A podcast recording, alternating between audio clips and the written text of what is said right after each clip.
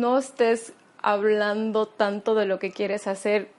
Cuida con quién platicas sobre tu sueño, porque va a personas que no les va a gustar que tengas ese sueño y lo van a querer manchar o te van a querer decir no lo hagas, no, no, tú no sirves para eso, no lo hagas y posiblemente te vas a sentir mal. Protege tu sueño como si fuera un diamante, no le vas a enseñar el diamante a cualquier persona.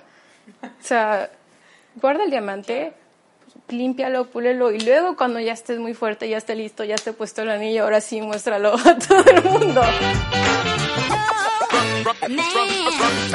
Hola a todos, ¿cómo están? Soy Paulina Velázquez y les presento Sorprende Podcast. Es un espacio donde te inspiramos a vencer el miedo y dedicarte a lo que te apasiona. ¿Y cómo lo hacemos? Platicando con personas que cambiaron la forma de hacer las cosas y están teniendo éxito. Hace unos días estuvimos con Ana Paula Malagón, una soprano tabasqueña que nos representa orgullosamente en San Francisco, en donde ha hecho musicales, ha hecho teatro y es parte de la ópera de esa ciudad. Ella desde muy chica descubrió que su pasión más grande era cantar. Si quieren saber un poquito más de ella, pueden checar su página web que es www.anapaulamalagon.com. Bienvenidos a Sorprende Podcast. Bienvenida. Gracias. por Gracias por aquí. estar por acá. Eh, ¿cuánto tiempo, ¿Por cuánto tiempo viniste aquí a Villahermosa? Vine por una semana y media, tal vez un poquito, o sea, una semana y media. ¿Estas son oficialmente Sí, tus vacaciones? Más o menos. ¿Tienes vacaciones?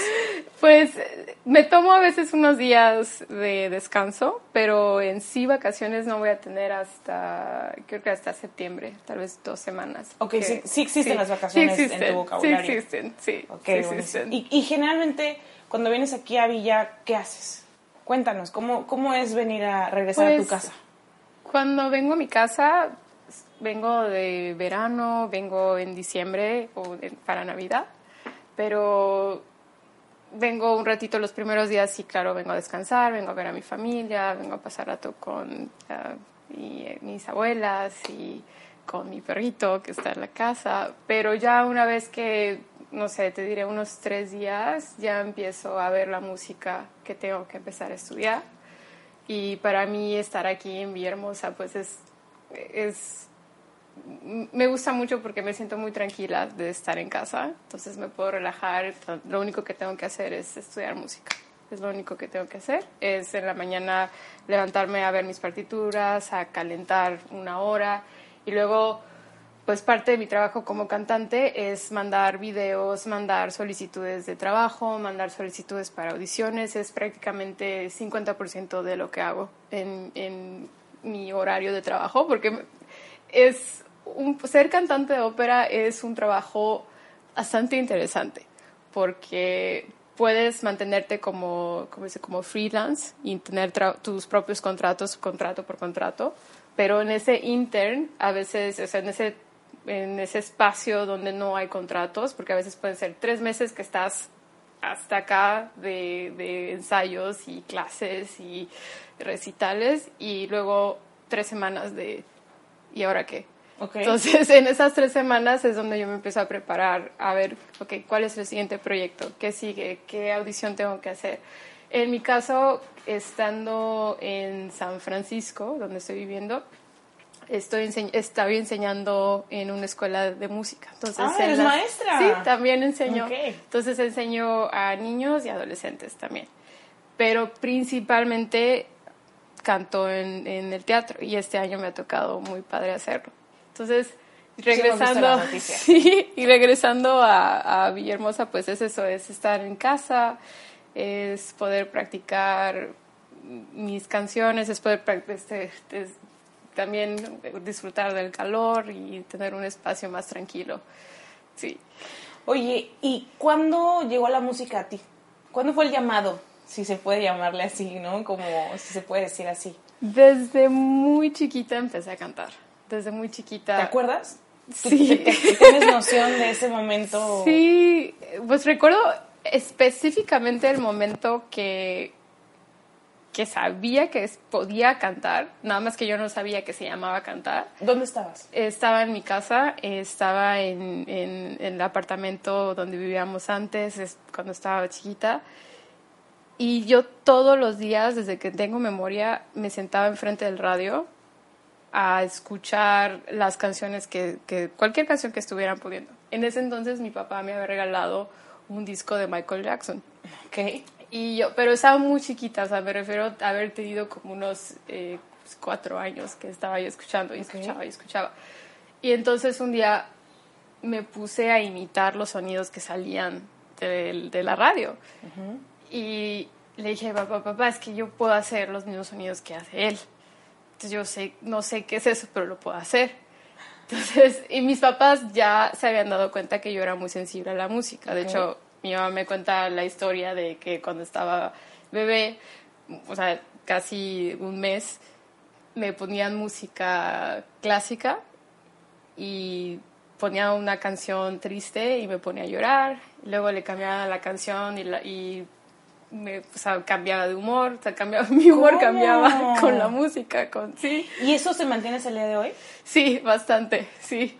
Soy muy Ok. sensible a la música. Tengo mucha, mucha empatía también Qué con otras interesante. personas. Sí, sí. Wow, no había... Eso es un superpoder, tal vez, ¿no? Tal vez. O sea, yo, bueno, yo creo que, que todos tenemos una sensibilidad cuando nacemos y sí tenemos ta- una, un talento fuerte cuando, cuando venimos al mundo y es cuestión de desarrollarlo o también a veces es sí hay una cuestión de suerte una persona que te diga ah mira eres muy bueno en esto porque no vas y tratas de desarrollarlo, toma una clase o lee este libro. Siempre, siempre, o por lo menos de lo que yo he vivido, siempre ha habido alguien guiando. Sí, mi pasión es la música, sí lo que me gusta es cantar y desde chiquita, desde los cuatro años, eh, que me, metí a- me metieron mis papás a una clase de piano, empecé a tocar el piano un poquito. Luego al siguiente año abrieron en la misma escuela un, un- un- un coro para niños, entonces me metí al coro para niños. Y siempre ha sido parte de, o sea, yo ponía mis juguetes y daba conciertos en mi casa, mis juguetes. Y, Ok. y pasaba, mis dos papás pues este, trabajaban, entonces yo en la casa decía, bueno, ya eh, terminé mis clases, terminé la tarea, ahora qué hay más que hacer. Cantar. Cantar, entonces me ponía a cantar en el cuarto, me ponía a cantar, inventaba yo mis canciones en, en mi cabeza.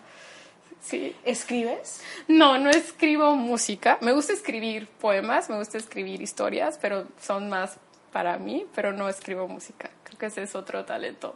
En otra vida, tal vez. Sí, seguro sí.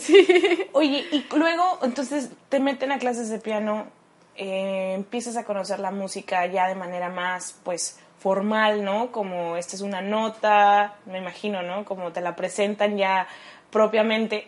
Y, y, y ahí ya no hay vuelta de retorno, me imagino, o sea... Hubo unos altos y bajos en cuanto a que mi camino en canto clásico no fue derecho. O sea, no de repente un día dije, hoy voy a cantar ópera. No fue así. No, la verdad, toda mi familia es muy artística. Soy la primera persona que realmente lo hace como, como profesión. Y en cuanto a la música clásica, en mi casa ponía música clásica. Tengo una de mis abuelitas que le gusta mucho la ópera, pero en sí yo no, yo, yo no recuerdo conscientemente haberme sentado a escuchar una ópera, a saber, pero me gustaba mucho las voces. Siempre me ha gustado mucho cómo puedes hacer música con tu propia voz. Cuando, em- cuando me metí en el mundo de la ópera fue cuando tenía 14 años. Yo estuve cantando antes pop, canciones de Disney, canciones rancheras. De hecho, estuve en- hasta en un programa de, de, de televisión eh, que se llamaba Código Fama cuando tenía 11 años. ¿Estuviste en Código Fama? Sí, estuve en Código Fama. Yo veía sí. Código Fama. Sí. Wow, Sí, ok, ok, ok. estuve en Código Fama. Pero eso es en la Ciudad de México. Fue en la Ciudad de México. O sea, viviste en la Ciudad de México. Sí, por Eres- un... Fuiste niña Televisa. Fue una niña Televisa por un, sí, por un tiempo, sí. ¡Qué bien! Sí, por un tiempo, sí. O y sea de que ya nos conocíamos. sí. ¡Qué bien! Sí. ¿Y luego qué pasó? ¿Por qué no...? O sea, digo... Sí, pues estuve ahí cuando tenía, entré cuando tenía 11 años, fui la, eh, pues de Tabasco, fui la, la representante de Tabasco cuando estuve ahí. Fue una experiencia muy padre. Eh, creo que para mí, hasta que lo recuerdo, digo, hice eso, o sea, qué, qué, qué bonita experiencia. Pero fue una super lección ¿Por qué? porque me di cuenta que la música que quería hacer no era exactamente lo que me estaban pidiendo hacer. O sea, hacer, pop, hacer ranchera, o sea, nada, con, nada en contra de, esa música, pero yo sentía que no era yo y que muchas personas no tomaban el tiempo de educar su voz o de educar en cuanto a voy a ser un artista, pero ser artista a veces muchas personas dicen, no, pues canta así como te salga o como te, nazca, como te nazca.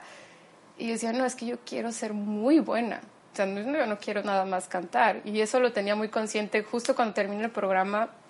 Y mi mamá estaba ahí, mi mamá me decía, hijita, hay la oportunidad de que si te quieres quedar aquí, o sea, podemos, o sea, está la oportunidad, nos estaban diciendo, en ese entonces Rocio Campo decía, eh, si Ana Paula quiere, aquí entra a la escuela de actuación y, y empieza... En las novelas. Sí, en las novelas. no sé por qué, pero en ese momento le digo, mamá, no, esto no es lo que yo quiero hacer, porque sabía que si, que si hacía eso no iba a crecer más. Y yo quería realmente entender qué, qué, significaba cantar bien y qué significaba actuar bien. ¿Y qué pasó? Entonces, pues regresé a casa y justo en ese, en ese entonces estábamos buscando un nuevo maestro de canto.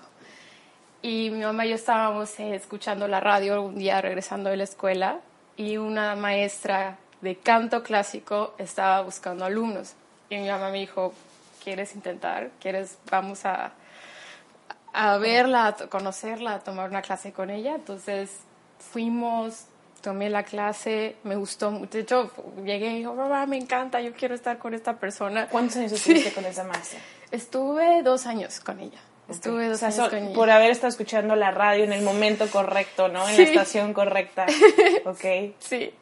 Sí, realmente fue un, algo de una coincidencia muy, muy buena, muy padre. Y fue ella, después de mi tercera clase, que me dijo, tienes un talento para cantar ópera, tu voz se, presta a este, tipo de música y no me gustaría que, lo intentáramos. O sea, te voy a entrenar como cantante de ópera. Y estaba muy chiquita, o sea, tenía ya en ese entonces ya este, 13 años, no estaba tan eh, desarrollada en cuanto a mi voz. Y dije, sí. Y mi, de hecho, llegó con mi mamá y le dijo, por las siguientes tres clases ni se piense que va a cantar, vamos a hacer pura respiración, puros ejercicios de respiración. O en tres clases solo respirabas? Sí, sola, me, me acuerdo que me ponía, me acostaba, me ponía unos libros encima y tenía que aguantar la respiración para que los libros no se cayeran. ¿Y se caían? No, bueno, las primeras veces sí sentía que era una tortura. Y luego eran otros ejercicios de respiración de, donde eh, era ponerse en la pared y sentir cómo los pulmones se iban abriendo y cómo cada vez expandían más. Ya para la segunda clase me acuerdo que se, me empezaba a hacer más fácil y más fácil y más fácil hasta que ya hasta sentía que hablaba más fuerte, sentía que eh, aguantaba más el tiempo cantando. así empezamos. O sea, como un deporte. Como un deporte. Digo, porque yo no canto nada. Yo o sea, tengo que reconocer que eso no es lo mío, pero, pero pues he hecho deportes y, y, es exactamente lo mismo, ¿no? O sea, aprendes nada más haciendo un movimiento y ni tocas un, una pelota, entonces suena muy parecido. Entonces, y ahora tú eres como muy, por lo que entiendo, eres como más consciente de, tu, de, de todo el, sistema de canto, si es que así sí, no sé cómo se diga, corrígeme por favor, ¿no? Pero consciente de, mi técnica vocal, consciente de mi cuerpo bastante. O sea, sí, empezó, todo empezó con, con esta maestra. Y de hecho, una de las cosas que me dijo fue, si puedes cantar ópera, puedes cantar cualquier cosa. Entonces, si un día tú decidieras, sabes que ya no quiero cantar eso, quiero cantar jazz, quiero cantar otro, otro género, me dijo, lo vas a poder hacer porque es más, es como el ballet, si puedes bailar ballet, es la base de todos de todo el baile. Si haces flamenco, tienes que saber ballet. Si haces jazz, tienes que saber ballet. Entonces dije, ok. Y en ese entonces no lo tomaba tan, tan drástico, tan de en serio de, ok, voy a hacer ópera por siempre. Dije, ok, si así es, lo intento y, y, vamos a hacerlo. Y me, me, me encantó sea, me, cada vez me empezaba yo a enamorar más de, de entender cómo funcionaba la voz, de qué tan elástico podía ser. Después de dos años mi maestra se fue, de hecho ya, ya decidió que se iba a retirar, que ya no iba a enseñar. ¿Y qué pasó ahí? Y igual fue otra coincidencia, una persona, Otro programa otro, radio. sí, sí, pues una persona que nos dijo, pues fíjense que hay un coro en la UJAT y estaba, hay un maestro eh, ahí que tal vez podría ayudar a Ana Paula. Ahí ya porque- tenías 15 años. Ya, sí, ella tenía 15 años. Ya, señorita, ya, ok. Sí. En la, en- eh, como, pu- como entrando a la rebeldía tal vez, Sí, pero tú no entraste, me imagino. pues no, no tanto eh, como se vería tal vez en las películas o como vería, no, realmente creo que la música fue lo que me mantuvo Muy centrada. disciplinada. Sí, bastante. O sea, sí tenía obviamente mis dudas de adolescente o hay el niño que me gusta o cosas normales, pero en sí un- un- una etapa de rebeldía no. Es muchas, de hecho, muchas veces, muchos fines de semana me quedaba en casa estudiando, haciendo música, tocando el piano. O sea, era una, realmente fue bastante tranquilo, bastante tranquilo. ¿Y tú crees Y- que qué había detrás de eso? Como saber lo que querías. Saber lo que quería. Sí, o ¿qué sea, detrás? Tipo de, de, de decir, pues no, no, no, o sea, hago estos sacrificios tal vez que, que para otros fue más normal de, de ir al cine el fin de semana, desde el viernes, ¿no? Este, o, o salir con los amigos y tú estudiando. Pues creo que inconscientemente yo er- estaba haciendo algo que me gustaba hacer. No creo que en ese entonces no recuerdo haber dicho ya este es mi camino, es lo que voy a hacer para toda mi vida. Realmente se volvió un, un refugio, un refugio para mí, o sea, me- era un lugar donde me sentía, donde me sentía bien. Yo, yo sentía que era una, yo era una niña muy penosa, especialmente en- cuando estaba adolescente. Me daba pena así hacer amigos, hablar con gente. Tenía mis amigos, pero yo sentía que cuando estaba haciendo música podía ser yo, podía ser mi propia persona, hablar mi propio lenguaje. Entonces era un lugar donde me sentía en casa, me sentía bien. Entonces, Qué poderosa. Sí, sí. Y creo que no, no fue, como te digo, no fue intencional decir nunca más voy a salir o esto es un sacrificio. En ese entonces no se sentía así. Era algo que, que se sentía natural. O sea, cuando otras, me acuerdo en- en- cuando estaba en las prepa, era normal, ¿no? Que vamos a la fiesta y vamos a, a eh, sí, a, a echar relajo, o vamos a tomar, o vamos acá. Y la verdad es que no, no- yo me sen- no me sentía en casa ahí. Claro. Decía, no, quiero hacer otra cosa. Y así Sí. fue como empezaste con este nuevo maestro. Sí, y empecé con ese nuevo maestro. Eh, él fue que, el que me ayudó a prepararme para mis audiciones ya una vez que me fui a Canadá A la a universidad. la universidad. Porque de hecho, pues en ese inter era, tenía 15, 16, 17, ya casi 18 cuando me iba a ir. Y yo me acuerdo todavía el día que le, y ahora sí ya consciente y lista, que le dije, papá, a mi papá, papá, quiero ser cantante. Así ¿Y qué te dijo? y me puse a llorar, es que quiero ser cantante, pero es que mi mamá no, no sé qué me va a decir. Y ya, este, mi papá me dijo, que respira, no pasa nada, si quieres ser cantante, entonces vamos, o sea, lo vas a hacer, pero como profesional, o sea, no va a ser así que te va, va bien, vas a estudiar. Y yo, ok, sí, pero ahora le voy a decir a mi mamá. Este, porque yo, a mí también me gustaba la biología y me gustaba la, la, la comida, me gustaba cocinar. Y por mucho tiempo yo le decía a, a mis papás, ay, bueno, sí me gusta la música, pero fíjate que también me gustan las artes culinarias, o es que también me gusta, eh, podría ser eh, bióloga marina, porque Claro. me gusta la naturaleza, me gusta la biología. Y entonces creo que esa idea quedó mucho tiempo y la música era como hobby. O sea, sí es muy buena, pero pues como hobby. Finalmente ya mi mamá, cuando le dije a mamá, pues ya hablé con papá y, y, y voy a hacer esto, voy a estudiar. Y en ese entonces mi mamá pues sí le costó trabajo porque ella tenía la idea de que yo iba a hacer otra cosa. que iba a ir a, la universidad como ella fue, o sea, a la misma universidad que ella fue y que iba a pasar por, por, lo mismo. Ya había otras oportunidades que yo sabía que le estaba diciendo que no a esas oportunidades. Pero estaba yo decidida ya. Y para mí era, era mi miedo más grande porque mi mamá siempre ha sido pues una persona, o sea, me ha apoyado en todo, pero también es una persona muy exigente, o sea, si vas a hacer algo, lo vas a hacer bien. O sea, igual, en este caso, igual que mi papá. Entonces ya le dije que lo voy a hacer, voy a estudiar música, voy a buscar las universidades, los conservatorios. Y me puse a investigar sobre los conservatorios y Canadá fue la, la mejor opción.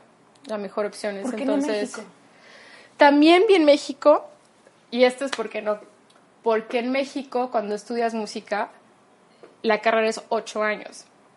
Y es la carrera, o sea, no tienes. Es una licenciatura en música. Cuando vas al extranjero, en tres años o cuatro años tienes tu licenciatura, en dos años tienes tu maestría después y después de eso puedes hacer tu doctorado. Entonces, en México la carrera es muy larga y tu título es de licenciatura. Y si te vas a otro lugar, ya puedes tener hasta un doctorado en ocho años. Entonces, esa es la, de hecho, eso fue la razón cuando, y también eh, los maestros que me tocó trabajar, no, no me sentía yo muy bien, no sentía que eran los maestros para mí, los pocos que, que, me tocó conocer o las escuelas que me tocó audicionar en México fueron tres. Y dije, no, es que no, no me sentía que era el lugar. Y luego cuando escuché lo de la carrera, cuando finalmente aprendí que eran ocho años, dije, ¿ocho años? Y nada más es la licenciatura. Mejor estudio medicina. Sí, sí. Porque la carrera de música es larga, es realmente larga, pero te digo, estudié prácticamente ocho años yo también, pero pues ya, eh, digamos, he estado en diferentes lugares, eh, tengo ya dos, o sea, tengo mi licenciatura y mis dos maestrías. ¿Dos maestrías? Sí. Sí. Ya la colección. Sí. y, y, ahí se quedó. sí.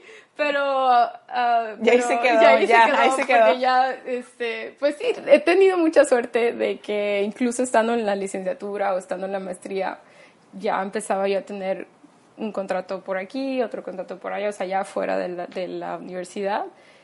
Y, y, bueno, ya ahora, pues este año ya fuerte eh, eh, cantando. ¿Qué sentiste, ¿Qué sentiste cuando tus papás dijeron, está bien, nuestra hija va a Ay, alivio. un gran alivio, porque yo, yo no sé por qué tenía miedo, o sea, tenía mucho miedo de que me dijeran que no, tal vez era de que pensaran, no, pues es una carrera súper difícil, ¿qué vas a hacer? ¿Y de qué vas a vivir? Te vas a morir de hambre. Sí, sí, es lo que escuchas. Y yo sí soy una persona que cada vez que hay una persona que me dice, no, pues es que no, no vas a ganar dinero o no la, no la vas a hacer. Yo tengo muchos amigos que viven, no solo cantantes, sino eh, fotógrafos, pintores, eh, artistas que hacen diseño gráfico, que ese es su, es, de eso viven, eso es lo que hacen. Y en, y en cuanto a canto o piano, eh, hay muchas, muchas maneras de sacarle provecho a tu profesión, sacarle provecho ya sea que te quieras dedicar, tal vez una parte vas a enseñar o también tienes tu parte, ok, voy a hacer mi grupo, voy a hacer mis recitales, ok, voy a hacer contratos en teatro, voy a hacer em, ah, mis eventos privados. Hay, hay muchas maneras. Pero eso no lo sabías en ese momento. No, en ese momento no. la Ana Pau de los 18 años no tenía la más remota idea que había todas estas oportunidades, este abanico. No. Entonces solo había incertidumbre. Sí. Y no importó. Sí, es, fue, es que tenía esta imagen, me acuerdo, tenía esta imagen en mi cabeza cuando, cuando tenía que hacer la decisión. Era o estudiaba la licenciatura, una licenciatura en ingeniería en alimentos o música. Así para mí era la decisión. Y ya cuando me acuerdo que veía yo el camino de, de, la licenciatura así de, de ingeniería, entonces ya me voy a la universidad, salgo, tengo mi trabajo, regreso, regreso a casa, pongo mi oficina o pongo mi... Este, o sea, vi toda mi vida, o sea, la vi así, claro, hasta dónde iba a llegar. me caso, tengo hijos, y cuando veía música no podía ver más allá. O sea, era realmente... Y, y eh, tal vez estaba yo... eh, para mí fue una señal, o sea, el, el que decía, no, es que cuando haces algo con el corazón, no vas a ver todo el camino, porque el corazón te va a decir un paso a la vez, un paso a la vez, un paso a la vez, y la siguiente puerta se va a ir abriendo, la siguiente persona la vas a ir conociendo. Y cuando es una decisión más racional o más con, con, el, con el cerebro, con el ego, ves, ves todo cómo va a pasar y hasta te sientes abrumado porque dices que no sé ni por dónde empezar. Y creo que el corazón o la vida, o Dios, el universo, como quieras llamarlo, eh, te va poniendo un paso a la vez, ok, ¿cuál es el siguiente pequeño paso que tienes que tomar? ¿Cuál es el siguiente pequeño paso? Entonces, ok, sí puedo hacer eso, ok, sí puedo hacer eso. Entonces, cuando se trataba de música, era, vas a ir a la universidad a estudiar música. Y ya. Es lo- hasta ahí supe. Hasta, y, vas a- y lo vas a hacer. Y tu O sea, corazón, entonces te has guiado por el corazón, siempre. Sí, bastante. ¿Y cuándo fue que supiste cuál era el siguiente paso? Porque estuviste ahí eh, y ahora estás en San Francisco. No estás en, no sigues en Canadá. No, no sigo en encima, Canadá. Encima estuviste en Montreal. ¡Qué frío! ¡Qué horror! Sí, Ahí pues, es en donde dicen que, que si sales con el, con el cabello mojado se te rompe, ¿no? Por Sí. el frío. ¡Qué horror! ¿Cómo lo hiciste? Bastante. Pues Sin la verdad, amigos. sí. Pues al principio sí me costó trabajo porque el idioma, bueno, en Montreal hablan francés. Exacto. Y sí, al Y encima un principio- francés bien raro, porque no es el mismo de. Francia. Sí. O sea, Tuve mucha suerte. Es que sí, sí siento que, por ejemplo, cuando antes de ir a Montreal, eh, ya había yo audicionado a cinco universidades en, en Canadá. Y había sido la Universidad de Montreal, en Toronto, ¿Alguna te en rechazó? Queens. No, entré a las ¿Ninguna te cinco. rechazó? Sí, entré a las cinco. o sea, tú elegiste. sí, en este caso yo elegí. Sí. Sí, en este caso sí. Todavía no, te- con todos los, los fracasos no llegan en, en ese entonces. En, en la licenciatura yo, o sea, de mi primer año fue increíble, o sea, mágico, o sea, al haber entrado a la universidad que quería entrar. Y de hecho, sí me habían aceptado a las otras universidades.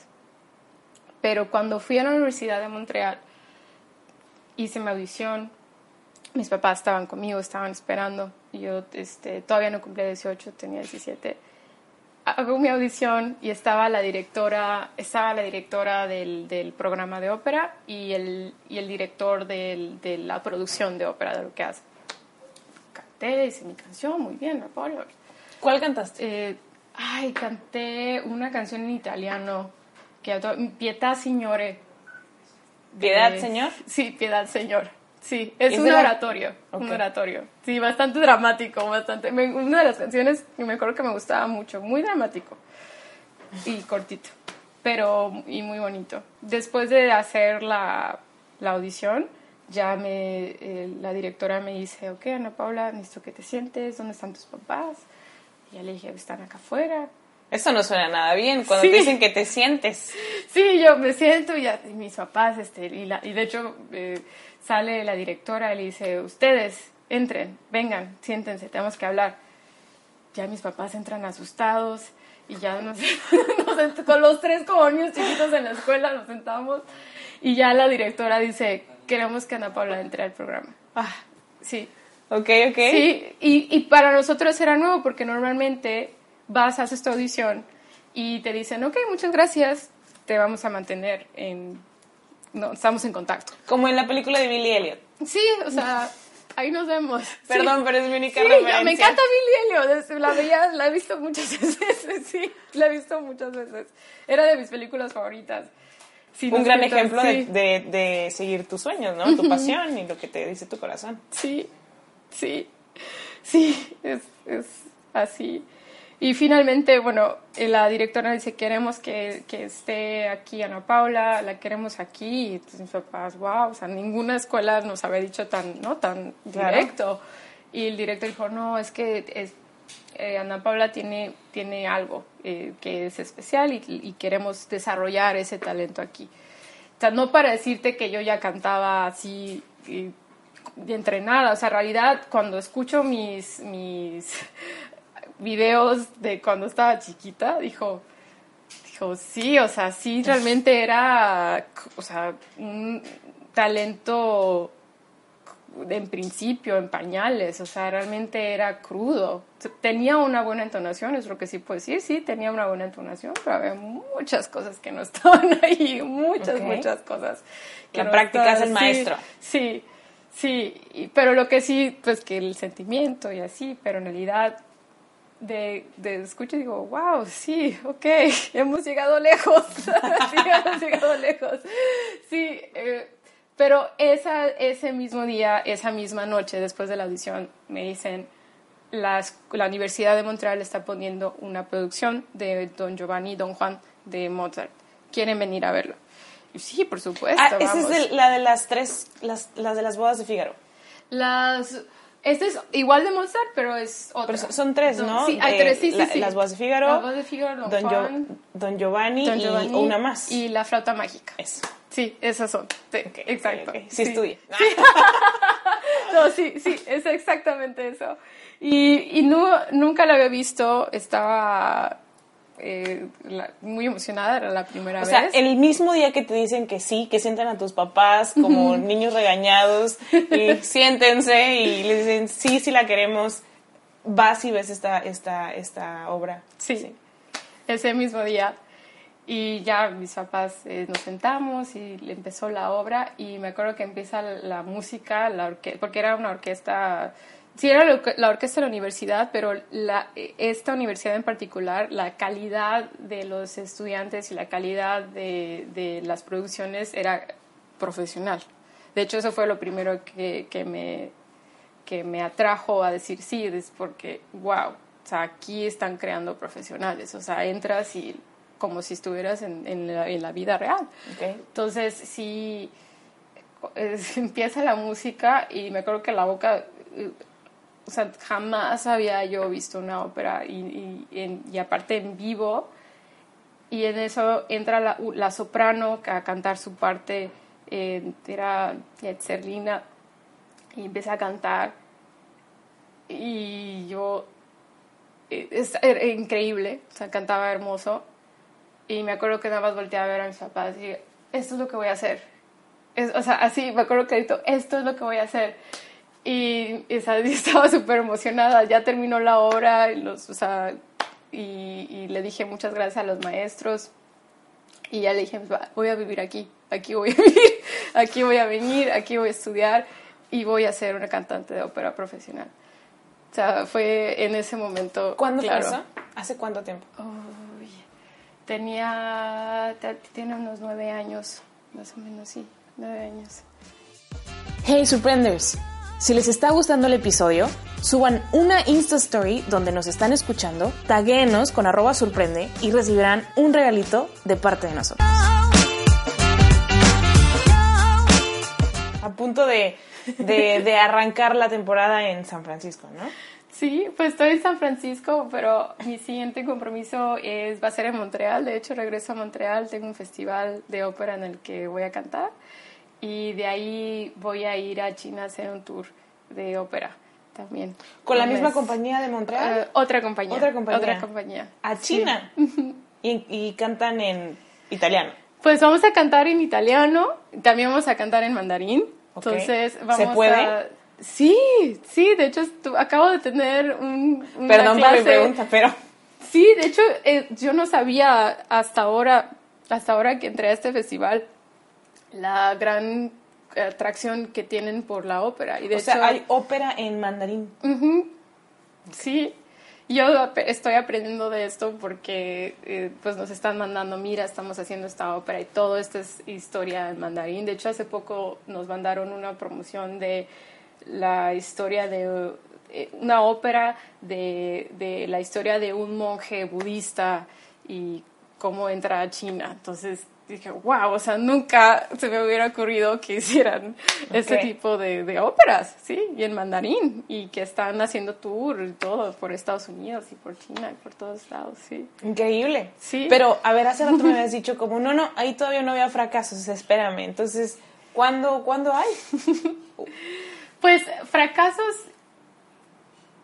déjame, O, o no les... ya, Pues Ahorita en la podemos hacer modernidad como pequeños o les llaman eh, experiencias de aprendizaje. experiencias de aprendizaje. Sí, ha, ha sido, pues tanto, pues no siempre he entrado a los lugares que he querido entrar. De Eso viene hecho, cuando te gradúas. Ujú. Ya cuando sales de la burbuja Sí, al mundo real, al mundo ¿no? real, Ok. sí, sí, Y te enfrentas a, a, a no ser siempre la elegida, no, sí. No ser la mejor tal vez, No, por duro que no, suene. sí, hubo ha habido varias cosas. Pues incluso estoy pensando si en la licenciatura, pues algo difícil, algo difícil que sí me pasó, que fue bastante duro, fue que a, a mi, a casi mi último año de estar en la, de- en la Universidad de Montreal, tuve una clase que que no fue, esto era con, con una persona eh, diferente, no, no la maestra que normalmente tenía, esta era otra, otra persona.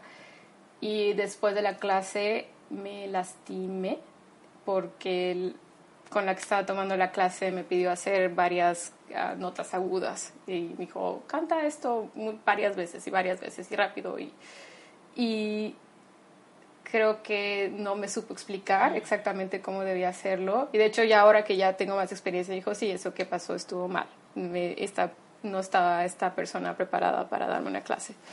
Cuando salgo de la clase, siento, ya, de- ya me sentía yo rara. Nunca había sentido así de mi garganta muy inflamada y muy sensible. O sea, sen- si tomaba agua, sentía cómo pasaba el agua, o sea, pero me ardía.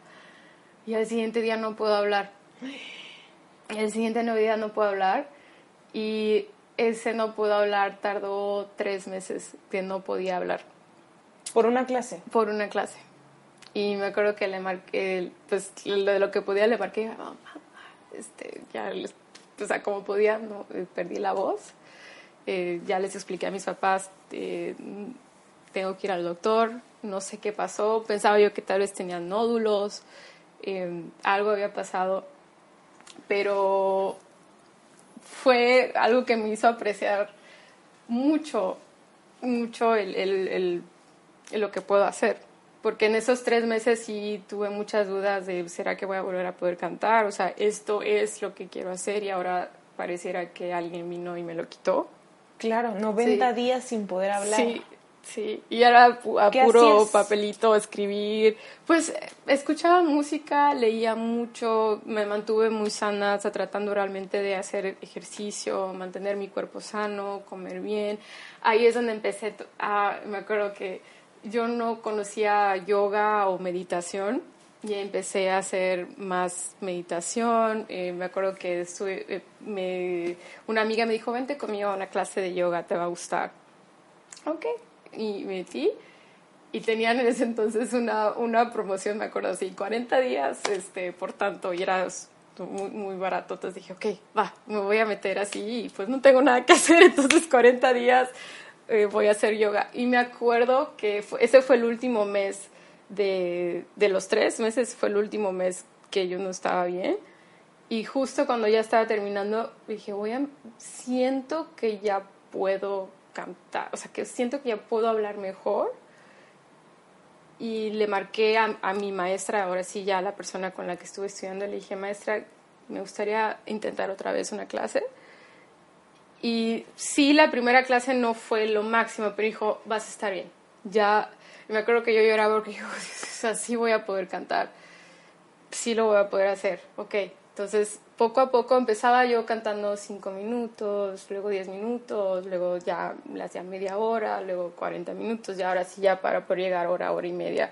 Pero todo fue así durante unas dos semanas, tres semanas, hasta que por fin recuperé mi voz. ¿Y volviste a ver a tu maestra? Ah, bueno, a esa maestra. Sí, la volví a ver, pero ya no, eh, ya no tomé, ya no volví a tomar clases con esa, con ella, obviamente. ¿Y ya. le dijiste? ¿Está enterada ella del daño que hizo? No, exactamente no, pero otras personas alrededor sí supieron, porque le dije, pues es que tomé una clase con ella y pasó, pasó esto. ¿Pero ella era de tu universidad? ¿Cómo crees? Sí, De una vez aquí Sí. que nadie tome clase con ella. sí, ¿no? sí, pues con mis compañeros obviamente sí les dije y sí digamos, pasó esto y luego otra persona me dijo, ay, a mí también me pasó yo. O sea, que no había sido la única persona. Es que ella normalmente no, no, daba clases, era más como una coach. Más, y aparte, especialmente en, en francés. Qué horror. O sea, ella era muy buena dando clases en francés y así, pero eh, pues en esta parte eh, pasa eso. Pero bueno, en realidad... Eh, ¿Te ayudó a reafirmar que estabas haciendo lo que tú querías? Sí, sí, definitivamente sí. Sí, y pues en, en esa época ya era mi último año, ya me iba a graduar. Entonces ya después de eso dije, ok, ya estoy segura que esto sí es definitivamente lo que quiero hacer. Y, y bueno, después de eso me tomé unos ocho meses para, para entrenar porque quería ir a hacer la maestría en Estados Unidos. Y ahí viene otra vez mi maestra con la que empecé, pues ella me dijo, se llama Catherine. Catherine me dice, ok, bueno, pues vamos a entrenar, vamos a prepararte para las audiciones de la, de la maestría. Hay un maestro con el que quiero que tú, que tú vayas, y que es mi maestro actual, se llama César Ulloa. Y yo quería ir a otra escuela. Yo quería ir a, a, una escuela que se llama Curtis en Filadelfia. Y hay otra escuela que se llama, eh, bueno, Juilliard, obviamente Juilliard. Claro, claro. Y había, bueno, había otras escuelas había, eh, que tenían una maestría así muy fuerte. Este, había Yale, había, eh, se me acaba de ir el nombre de la otra, pero principalmente era Curtis en Filadelfia. Y le decía a a mi maestra, no, es que yo quiero ir a Cortes, yo quiero ir a Cortes. Ya había yo eh, entrado a un festival con ellos y entonces yo sabía que, en mi cabeza yo ya sabía que iba a entrar, es que yo ya tomé un, ya pasé un verano ahí, tomé clases con los maestros que están ahí, ya me conocen, o sea, ya tengo un pie adentro, obviamente voy a hacer mi audición, todo va a salir muy bien, pero cuando voy a hacer mi audición, en las cosas de hecho, no salieron tan bien. Eh, me enfermé el día que era mi audición. Y cuando. Pero en Cortes. ¿Cómo? En, en, en, en Cortes. En Cortes, sí, en Filadelfia. El, o sea, todo va bien. Tengo a mi pianista. Mi pianista es uno de, de mis buenos amigos. Y el otro día me levanto y le digo a, a mi pianista: la garganta la tengo hinchada. Estoy enferma sea, así. Dije, no, no, no, no puede ser. O sea, sí, de tos, de que me estaba empezando una, o sea, sí, una tos. Y ya fui a buscar eh, medicina, lo que pudiera, así, elegí Advil o, o, algo, algo para por lo menos desinflamar. Y sí, fue, fue difícil porque, bueno, llegué y sí, después de todo, o sea, sí pasé a, a, los porque son tres, este, tres etapas que tienes que pasar y sí llegué a pasar, pero yo me acuerdo que decía, es que no sé cómo, o sea, no estoy cantando, yo sabía que no estaba cantando lo mejor que puedo Pero cuando te enfermas no hay como un rain check de, oye, hoy no se puede, mañana regreso. Normalmente sí, pero no con ellos. O sea, con ellos era ese día o no había otro. Así. Pero sí hice caso a mi maestra, sí hice caso a mi maestra de ir, tienes que ir al conservatorio, me dijo, va, ve al conservatorio de San Francisco, ve con César Ulloa, toma una clase y, sí haz la solicitud para, para la maestría. Y yo dije, bueno, sí, ok, como opción lo, lo voy a hacer, como opción. Y fue una semana después de esta audición y me acuerdo que llegué a San Francisco y San Francisco dije, wow, me encanta esta ciudad, está padrísimo, nunca había llegado.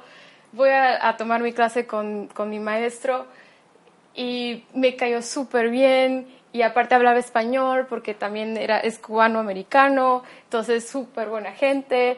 Y dijo, ay, los que se sienten muy bien aquí, el conservatorio se siente muy bien y ya hago la audición y creo que ha sido una de las mejores audiciones que, que, en las que he cantado. O sea, cuando llegué y dije, sí, o sea, esta fue una muy buena audición. ¿Y fue otra vez esa la de Pieta, señores? No, esto ya fue ya otro repertorio, ah, ya, ya fueron otras ¿No repites? No, pues repito ahora porque ya tengo, eh, cuando vas a hacer audiciones tienes que escoger cinco áreas, cinco canciones, cinco áreas de ópera y ese es tu paquete, digamos, que le dicen tu paquete de audición. Entonces, Como tu portafolio. presentas. Ok. Sí, entonces dices, aquí están mis cinco, tú cantas una primero y luego ellos escogen las siguientes. Tú no sabes cuál van a escoger.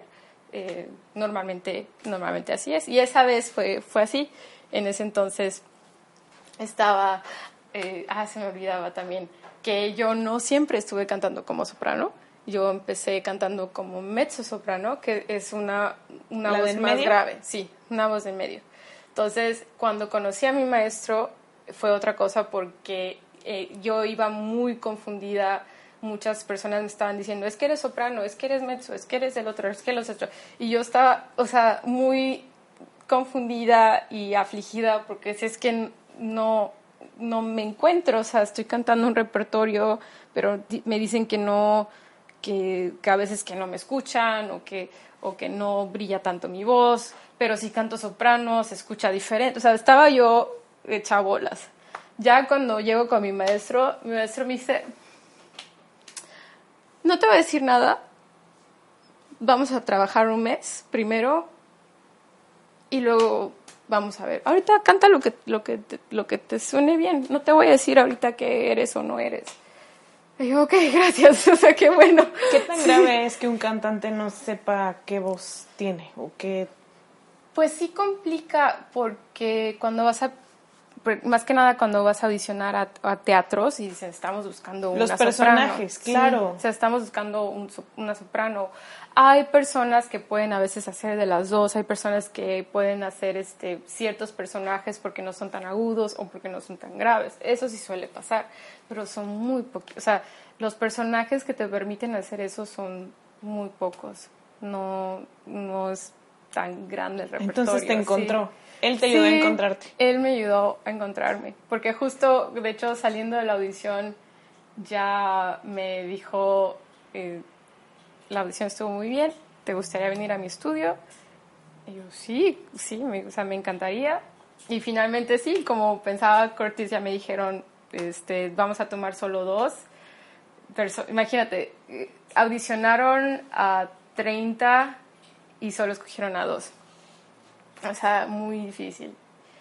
Y aquí, pues mi maestro fue que igual escogió a mí y a otra persona, eh, no sé si éramos tres que, que nuevos que entramos a, a su estudio. ¿Solo dos?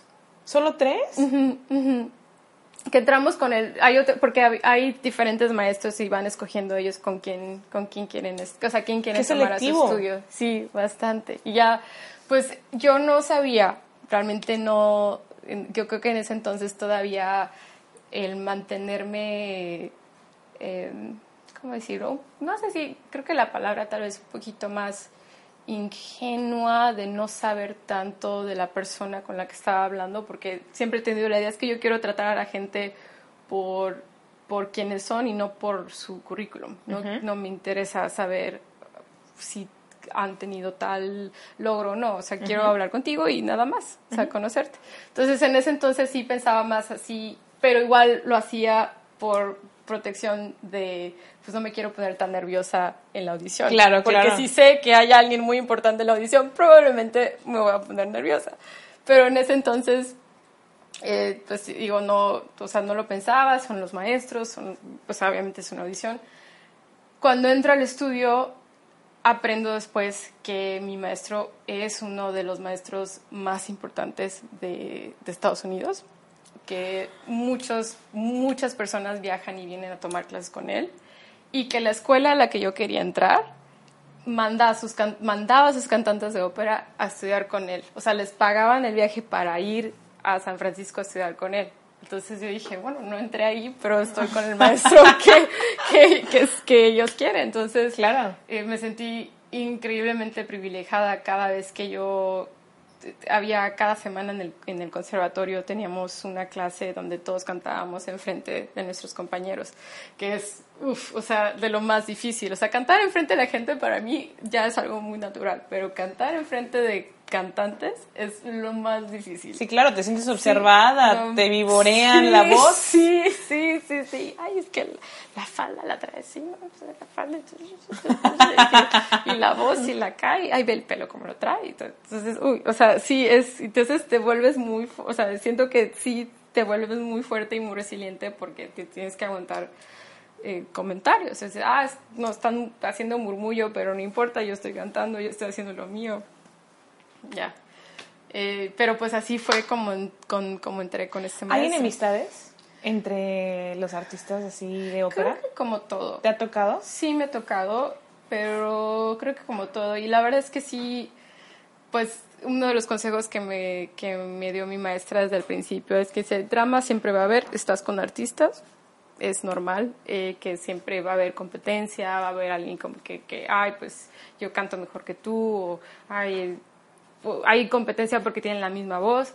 Y me decía, tú júntate nada más con, con, los barítonos, con los hombres, porque son bien tranquilos, no te metas. O sea, no, tú, tú nada más tranquila. Pero era más que nada el mensaje, no te involucres, no te metas. No te lo tomes personal también. Sí, y si dicen y si no dicen, tú haz lo tuyo.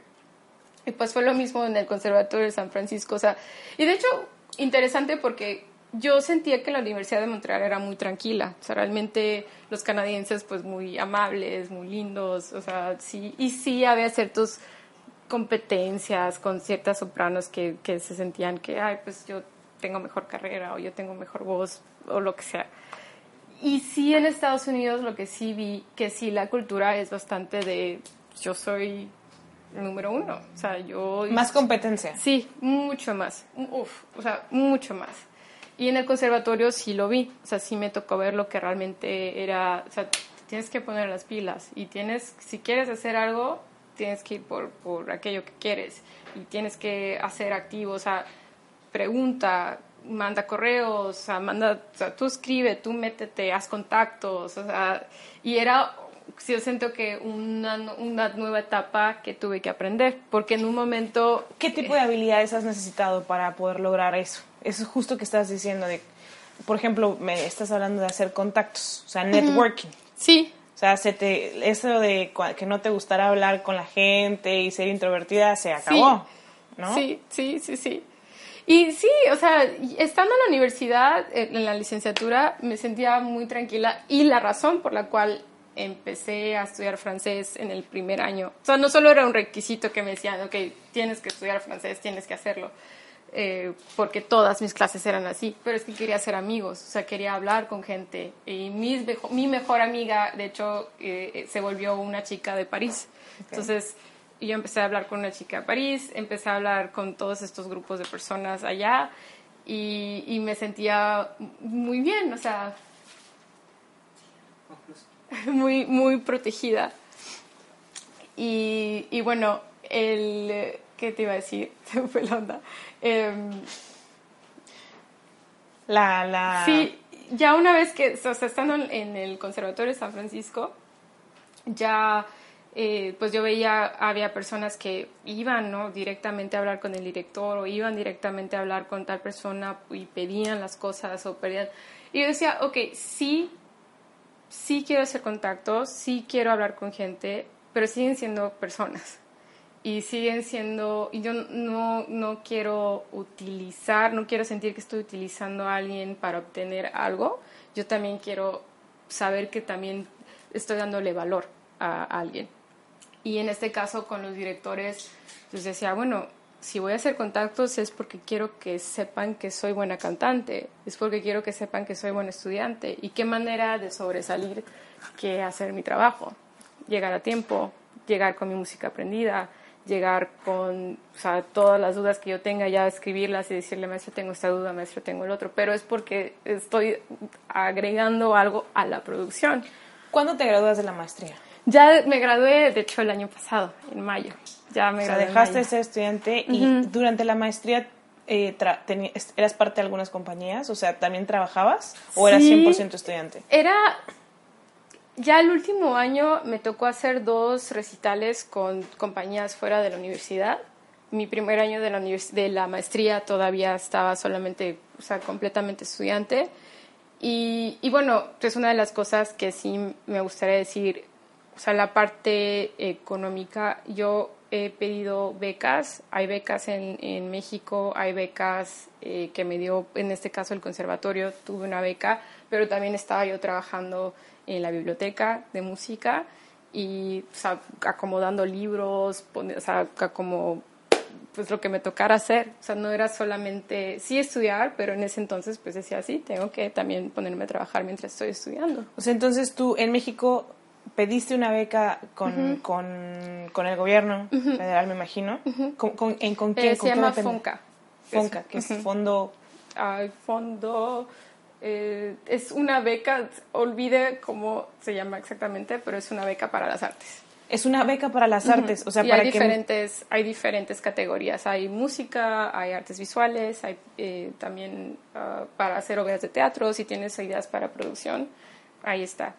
Sí, FONCA, con C. Con C. F-O-N-C-A. Fondo Nacional para la Cultura y las Artes, programas de apoyo a la comunidad artística y cultural. Convocatorias abiertas, etc, etc, etc. Sí. Ah, ok. Sí. Y está en la Ciudad de México, en la Sí. delegación Cuauhtémoc. Y en, en la Universidad de Montreal, las, la maestría, México tiene un convenio con Quebec que la, la maestría la pagas como si fueras un ciudadano de, de bueno, una, como de residente de Quebec, no ciudadano, residente de Quebec, y es muy barato, es muy barato. Y aparte también tienes el derecho de trabajar, tienes el derecho de, eh, en mi caso, pues estaba trabajando igual, en la- eh, pues sentando gente en, la- en el teatro o cantando en el coro en la iglesia los domingos. Entonces hay... hay- ¿Cómo? ¿Te pagaban por cantar en el coro sí, de la iglesia? Sí, sí, ¿Quién? es que son, son coros profesionales que... Ah, sí. ah, ok. Digo, porque yo fui de un coro de niños Sí, de la sí. iglesia, pero Sí, o sea, en, Pero no me en- pagaron. tanto Montreal como San Francisco este, tienen esa eh, cultura que la, las iglesias contratan cantantes de- eh, profesionales, normalmente cantantes de ópera, y pues les pagan por estar ahí cantando. cantas ópera en la iglesia. Y todos los himnos eh, religiosos lo hacen con ópera. Entonces es muy bonito. Es muy bonito, la verdad. Entonces, sí. ¿tenías tu beca? ¿Tuviste tu beca que es a fondo perdido o la tienes que pagar de regreso? No, a fondo perdido. Muy bien. Sí. Ah, Bien, Fonca. Entonces, tu beca, además, trabajar como en, en el medio artístico, en, en, en los teatros, en las bibliotecas, o sea, pero ahí, digo, nada, me, me llama la atención que todo ha sido como, tiene que ver con, con tu carrera, o sea, no fue como, ay, me consigo un trabajo en Chilis, ¿no? O Sí. sea, o en... Y yo creo que es decisión también de cada quien, porque yo tengo compañeros cantantes que sí me han dicho, ah, yo cantar en un coro jamás, yo prefiero vender café, o sea, mientras estaban estudiando, y sí, o sea, decían, yo, a mí no me gusta cantar en coro. Entonces, es- también es cada quien, sí, y tengo amigos que me dicen, mira, yo lo que puedo hacer con música, ahí es donde voy a ganar, eh, o sea, mi dinero, y pues hacen lo que tengan que hacer relacionado con música. Entonces, así te, Entonces- estuvi- te mantuviste en la universidad, la maestría, Sí, Y de pues pronto- ahora que pues en mayo que ya me gradué, dos semanas después ya tenía yo mi primer contrato para cantar en un recital. Allá. ¿Cómo funciona tener un contrato? O sea, llegas y firmas y yo voy a cantar tantas, eh, ¿qué? ¿Óperas o cómo? Sí, pues en este caso lo que mi experiencia ha sido contrato por contrato hasta ahora. Eh, hay otros tipos de contrato. Por ejemplo, si, si audicionas a una casa de ópera, ellos te van a dar una, un contrato de un año o dos años y ahí sí te van a decir vas a, vas a estar en cuatro producciones, en tres producciones o vas a hacer tantos recitales. ¿Y tú ya has hecho eso? eso es lo que me gustaría hacer, ese es mi siguiente proyecto, esa es mi siguiente etapa.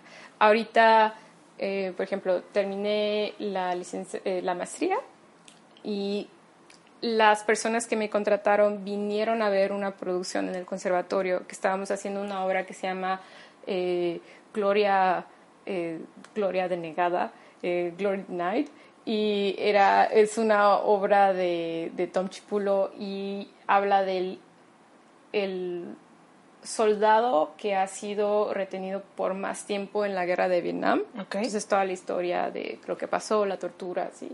Y me tocó a mí hacer uno de los personajes principales. Y la persona que me contrató vino a ver esa obra y me dijo, te vi en esta obra, me gustó lo que haces, queremos que vengas a cantar a este recital. Entonces, después, por ejemplo, cómo funcionó esa vez, fue así, me mandaron un, un mensaje y, y me dijeron, si aceptas va a ser, no, tu compensación va a ser tal, son tantas horas de ensayo, son tantas horas, aquí está tu contrato, entonces firmas el contrato y ya a- así, así ha sido. Y, ¿Y, y en qué momento eh, tienes tu manager? pues es lo que estoy buscando ahora, en esa etapa sí estoy. Sí, en qué, mo- cómo consigues manager es igual. Muchas veces es a través de, de estos programas que le llaman, ah, op- le dicen Opera Studios o Young Artist Programs o programas de, de artistas jóvenes, que son programas que tienen la, la- la- las casas de ópera. Y ellos dicen, ok, te voy a contratar por un año y cada temporada va a haber audiciones para agentes. Entonces vienen los agentes y tú audicionas para ellos y ya, entonces ahí ves, ven ellos si quieren eh, representarte o no. Claro. Y en este caso, en mi caso, yo tengo que mandar correos, eh, tengo que mandar eh, mi video, decirles, mira, esto es lo que estoy haciendo, soy soprano, soy mexicana, me gustaría tal, tal, tal, eh, estos son los personajes que puedo hacer, eh, este es mi repertorio y ahí está, me gustaría tomar una audición, me gustaría hacer una audición. Entonces, eso es lo que sigue para ti. Encontrar un manager, encontrar un- como una casa que te cobije Sí. y, y- y- y te diga cuándo presentarte a trabajar prácticamente. Sí, prácticamente sí. Lo padre, ¿sabes qué? Es que ahora hay plataformas, o especialmente una plataforma en línea ps- específicamente para cantantes de ópera, donde puedes, te dicen, estos son todos los festivales y todos los programas que están buscando sopranos, manda tu material, la audición es este día. Entonces, el programa prácticamente hace el trabajo que un agente haría. Mm. ¿Cómo se llama esta Entonces, plataforma? eh, se llama YAP Tracker, que es Young Artist Program Tracker. Sí, Ok. sí. Entonces, todos estos programas de lo que te guste ¿Y quieres, es, son los programas en Estados Unidos o todo el mundo? en todo el mundo. Ah, en todo el mundo son integran todos los. Sí, por lo menos todos los que O sea, si hacemos aquí anuncian. algo en el Esperanza Iris, sale en el Jap. Podrías, si, si mandas, ¿no? El, el programa, o sea, si mandas la información a ellos, ellos lo van a poner. Sí. Ok, ok. Sí. Oye, ¿y, y, y cómo ves aquí la, la ópera en México? Porque mira, te voy a ser honesta. Yo, de ópera, o sea, me acuerdo de cuando era niña que escuchaba lo de los tres tenores, ¿no? Plácido Domingo, Pavarotti y Carreras. Ujú. ¿sí, no? Eh, bueno, y de ahí, pues se muere, se mueve para, se muere Pavarotti, ya no sé qué le pasó a los demás. eh, este, ¿qué onda con la ópera? ¿Y qué onda con la ópera en México? ¿Es, eh, ¿Existe? Sí, de hecho, el- el- la Ópera de Bellas Artes abrió, no sé si me equivoco, tal vez hace dos años o tres, el, el- la estudio de ópera de Bellas Artes, que era estos programas que te comentaba que tienen casas internacionales donde dicen, te contrato por un año o dos y vienes acá y te doy trabajo y cantas para gentes. Ya México tiene esto en Bellas Artes, antes no existía. ¿Y, no, y has, has aplicado a...? Me gustaría, me gustaría en algún momento, eh, de hecho, uno de mis planes el, el año que viene, cuando tengan las convocatorias, voy a venir. Pero también voy a estar audicionando de- de- dentro de estos últimos, de estos cinco meses que vienen. Voy a tener eh, varias audiciones y tengo planeado también Europa y Estados Unidos como lugares, posibles lugares donde para me audicionar. Y ahora que te vayas, por ejemplo, a China, ¿cuánto tiempo vas a estar por allá? Voy a estar un mes, un mes Y completo. te pagan todo. Todo. O sea, tú nada más garganta lista y Sí. mira qué cosas. Porque Sí. fíjate que muchas veces eh, yo, o sea, es muy común que los, que los chavos cuando están eligiendo qué estudiar em, dicen, es que yo quiero viaj- viajar y buscan lo que lleva el nombre de internacional. Pero justamente tú con tu trabajo, pues tienes que viajar un montón, ¿no? Sí, O sea, bastante. ¿y quién se lo imaginaría? ¿no? Sí, sí, tengo que audicionar, pues, perdón, tengo que viajar para audicionar y viajar para trabajar también. Entonces sí es bastante moverse, ¿Y bastante. cómo, cómo sientes como eh, ser parte de una familia durante un mes y después pues se desintegra? ¿Es feo?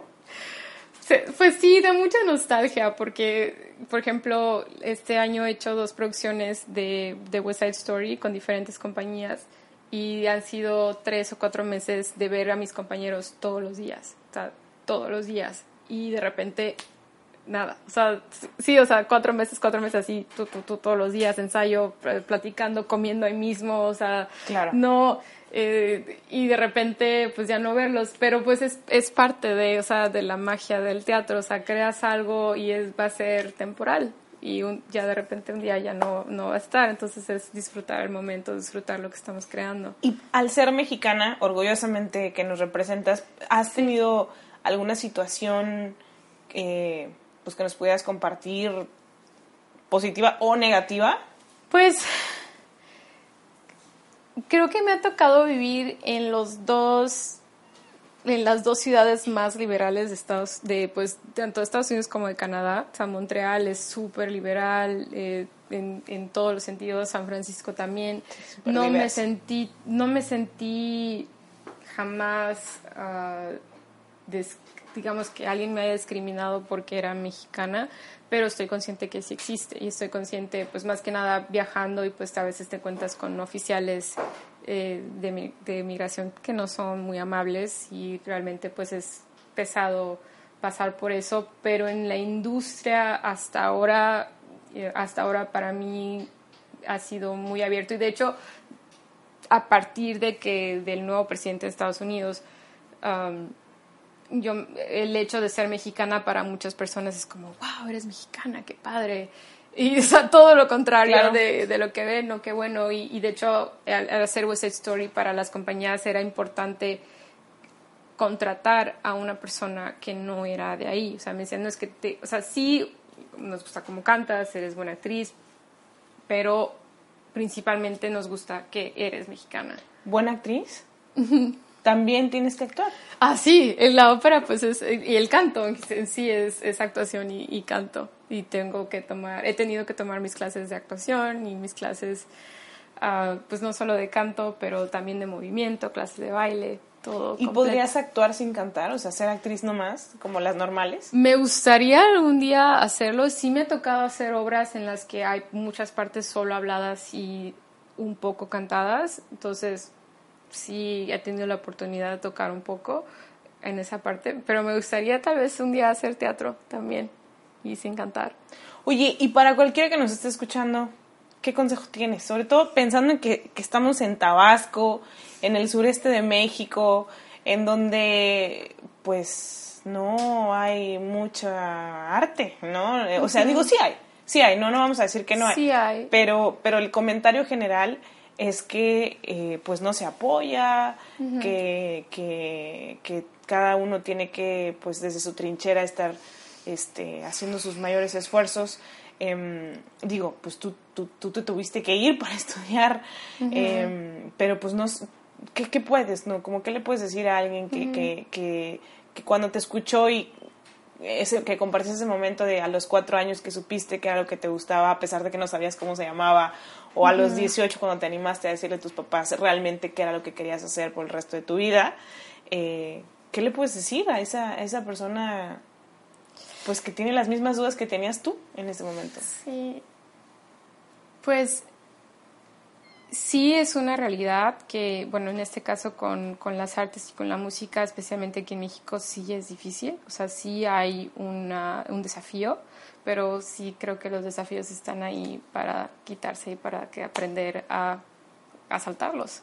Claro. Y, y, a- y yo sí creo que la situación en México y la situación aquí definitivamente va a mejorar y puede mejorar y especialmente como personas como ustedes que están empezando este podcast y, y pues, si tienes una idea cuál es el siguiente peque cuál es el siguiente paso cuál es el siguiente pasito no no no no te vayas a este es mi gran plan y este es eh, lo que eh, mi gran meta cuál es la, lo siguiente que tienes que hacer mandar un mensaje hablarle a alguien hacer una pregunta ok es como un mapa del tesoro para mí, encontrar es realmente, ok, ¿cuál es el- la siguiente cruz? ¿Cuál es la siguiente cruz? Si tienes una vocación, síguela. O sea, necesitamos gente en México que tenga vocación.